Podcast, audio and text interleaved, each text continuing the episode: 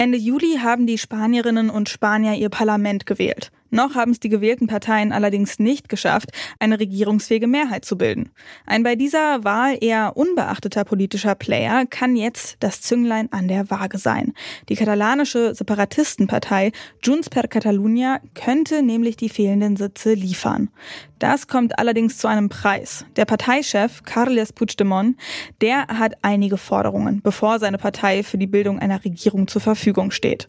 Doch wer ist Puigdemont? Der Politiker, an dem sich gerade so viel entscheidet. Und wie realistisch sind seine Forderungen? Darum geht's heute bei uns. Ich bin Nina Potzel. Hi.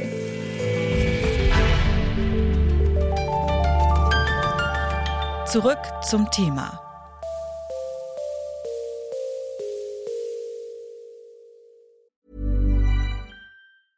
Bitte widmet eure Aufmerksamkeit unserem Werbepartner. Die Suche nach geeigneten Mitarbeitenden kann viel Zeit in Anspruch nehmen, muss sie aber nicht unbedingt, denn man kann sich helfen lassen. Zum Beispiel mit den Premium-Stellenanzeigen von Indeed, denn damit wird eure Stellenanzeige in der Suche sichtbarer und Bewerberinnen und Bewerber werden schneller auf euch aufmerksam. Indeed schenkt euch jetzt 75 Euro Startguthaben für eure Premium-Stellenanzeigen. Klickt dazu auf den Link in den Show Notes. Es gelten die AGB. Das spanische Parlament ist momentan ganz schön gespalten. Auf der einen Seite steht die konservative Partei Partido Popular mit ihrem Chef Alberto Núñez Feijóo. Sie wird vermutlich mit der rechtsextremen Partei Vox zusammenarbeiten. Auf der anderen Seite ist die Sozialdemokratische Partei Partido Socialista Obrero Español mit dem derzeit regierenden Premierminister Pedro Sánchez, die sich mit einem Linksbündnis zusammenschließen wird. Weder die Konservativen noch die Sozialdemokraten kriegen momentan genug Sitze für eine einfache Mehrheit zusammen. Die wäre aber nötig, damit ihr Vorsitzender Regierungschef wird. Der Ball liegt jetzt aber erstmal beim Chef der konservativen Partei, bei Feijóo.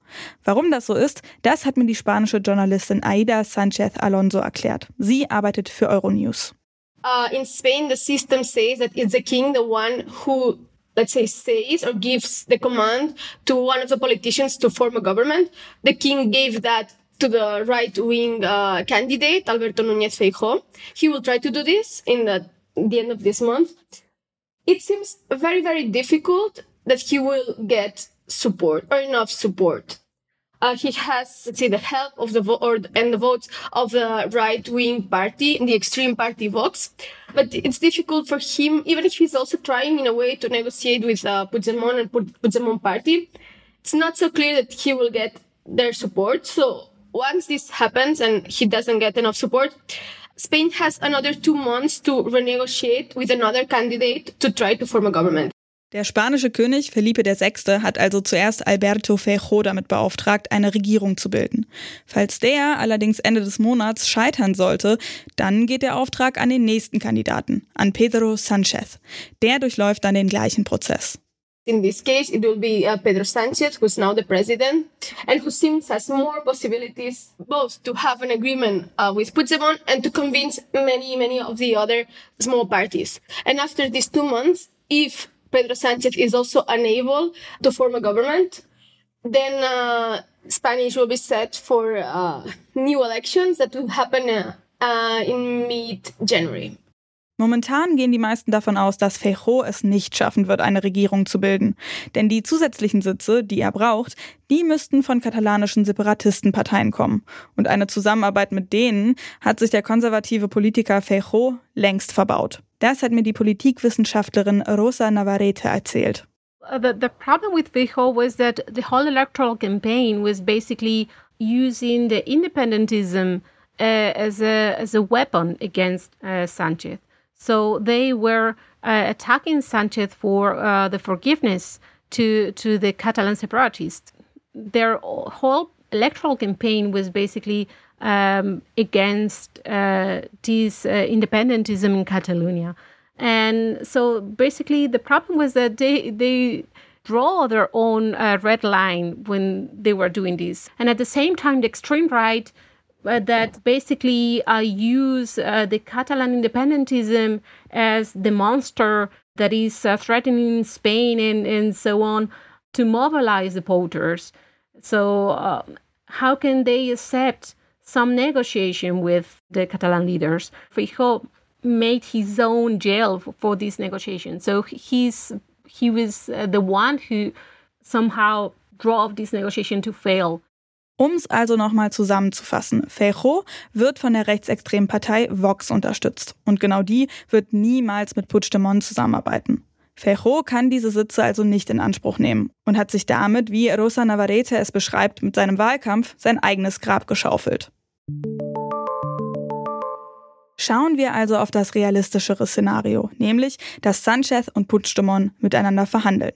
Und weil wir in dieser Folge viel mit spanischen Namen um uns werfen, zur Erinnerung, Pedro Sanchez ist der derzeitige Premierminister und der Vorsitzende der Sozialdemokratischen Partei.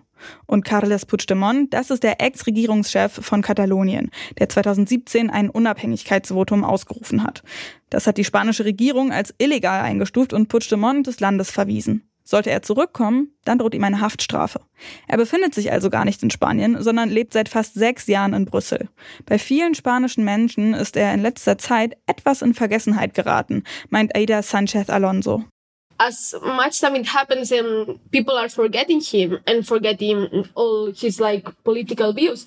So now he just has been brought back to the spotlight, a spotlight that he didn't have for at least the last one two years not this intense. So that's also interesting for him because he's in a way he's like just having again his big role in spanish politics that he didn't have for many many years Carles Puigdemont ist nach Jahren also wieder im Zentrum politischer Aufmerksamkeit, als Zünglein an der Waage.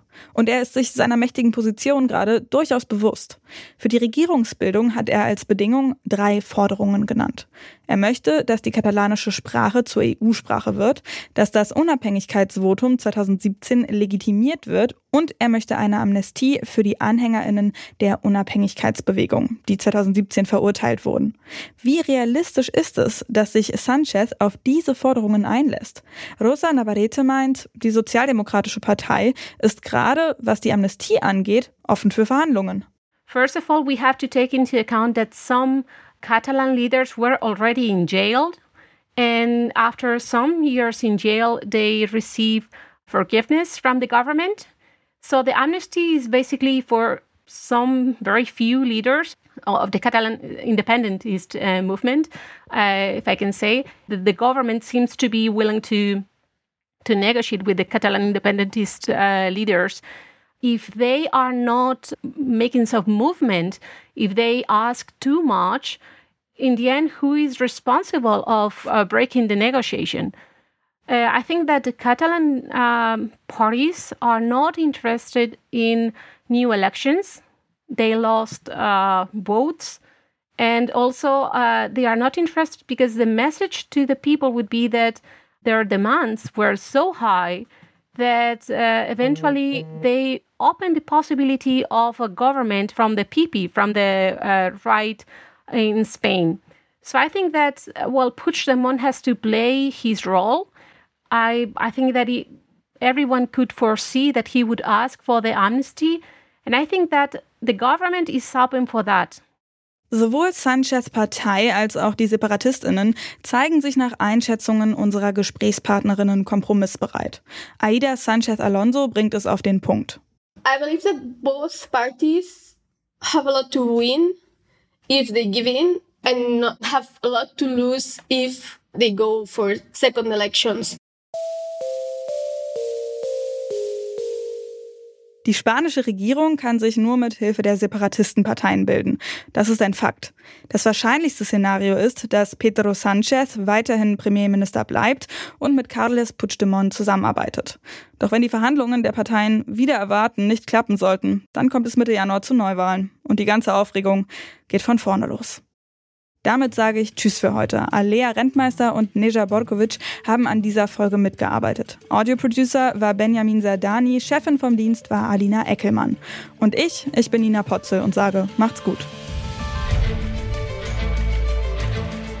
Zurück zum Thema vom Podcast Radio Detektor FM.